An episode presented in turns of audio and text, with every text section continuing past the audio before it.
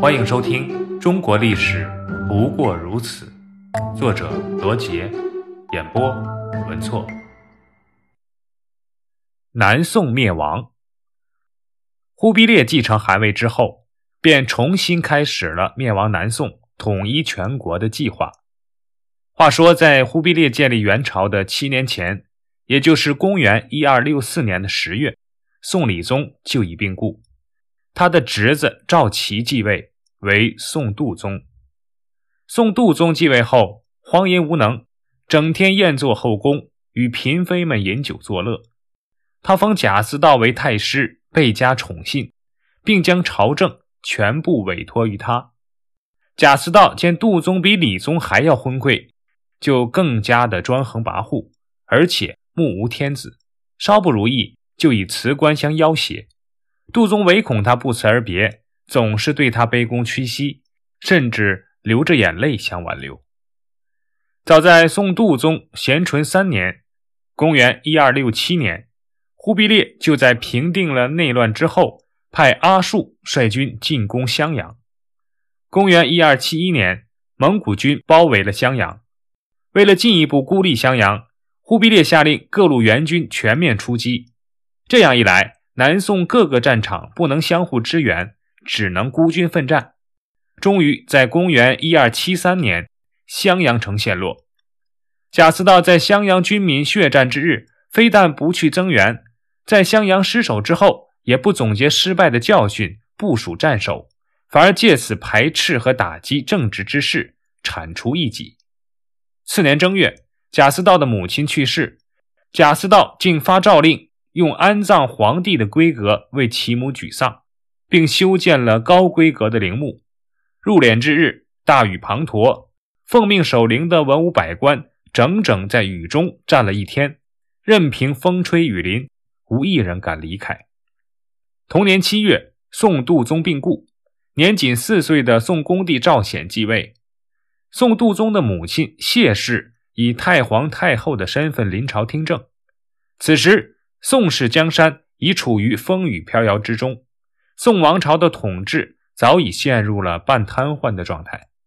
也就是在这一年，元军向南宋发起了总攻。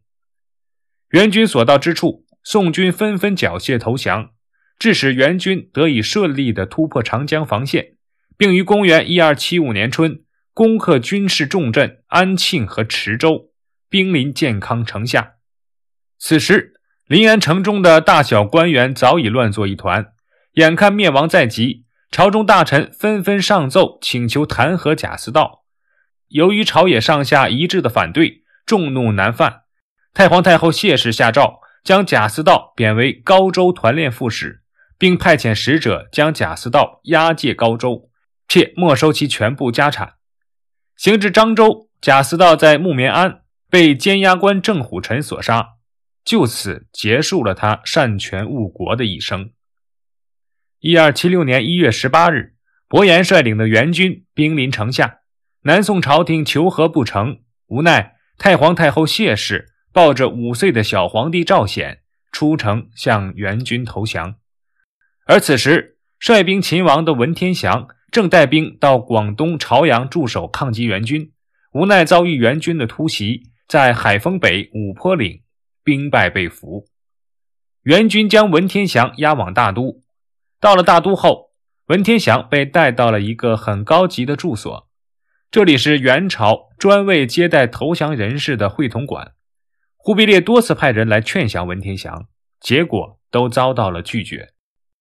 终于有一天，忽必烈亲自召见文天祥。文天祥见到忽必烈，仍旧是昂首挺胸，不肯下拜。忽必烈说。如果你能归顺于我，我可以让你做宰相；如果不愿意当宰相，当枢密院使也没有问题。可是文天祥丝毫不为所动。忽必烈又问：“你想要什么？”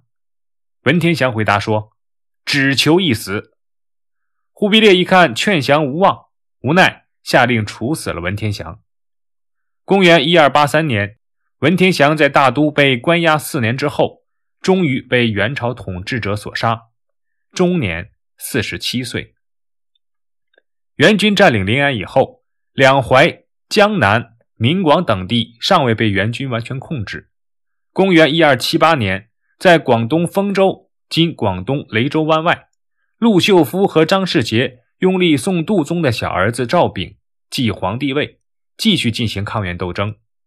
赵昺就是宋末帝，他继位后任命陆秀夫为左宰相，张世杰为枢密副使，专门掌管军事，以收复失地，恢复宋朝的统治。虽然南宋军民殊死抵抗。但还是无法阻挡元军的进攻。不久，元将张弘范便率大军打到了崖山附近（今广东省冈州），接着派兵封锁海口，切断宋军砍柴打水的道路。宋军没有水喝，只能吃干粮，实在没有办法，最后只有沿海水解渴。一天清晨，元军大将李恒指挥水军利用早晨退潮、海水南流的时机。渡过平时战船难以渡过的浅水，从北面向宋军发动突袭。北面的宋军猝不及防，很快便被元军击溃。宋军眼看败局已定，陆秀夫知道他们君臣气数已尽，就跨上自己的坐船，仗剑驱使自己的妻子投海自尽，然后换上朝服，回到大船礼拜赵昺，哭着说：“陛下，国事至今一败涂地。”陛下理应为国殉身。德佑皇帝当年被掳北上，已经使得国家遭受了极大的耻辱。今日陛下万万不能再重蹈覆辙了。赵昺吓得哭作一团，一语不发。陆秀夫说完，便将黄金国玺系在腰间，背起九岁的赵昺，奋身跃入大海，以身殉国。顷刻间。君臣二人便沉没在茫茫的大海之中，其他船上的将士见此情形，顿时哭声震天，几万人纷纷投海殉国。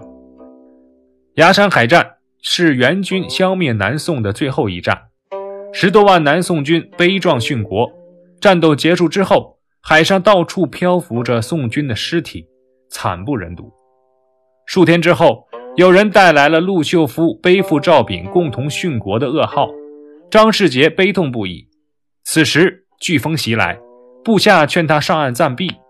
张世杰俯视着在风浪中飘摇的宋军残船，拒绝暂避，绝望地回答说：“我为赵氏也鞠躬尽瘁，义军身亡，复立义军，如今又亡。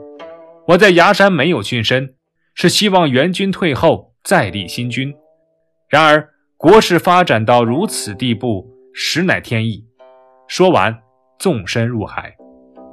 至此，历经三百二十年的大宋王朝，最终以一个极其悲壮惨烈的结局画上了句号。档案五十九，文天祥诗词。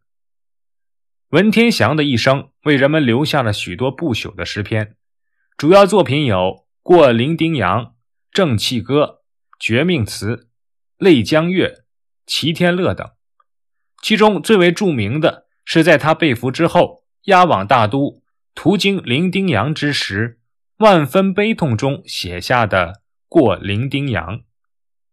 辛苦遭逢起义经，干戈寥落四周星。山河破碎风飘絮，身世浮沉雨打萍。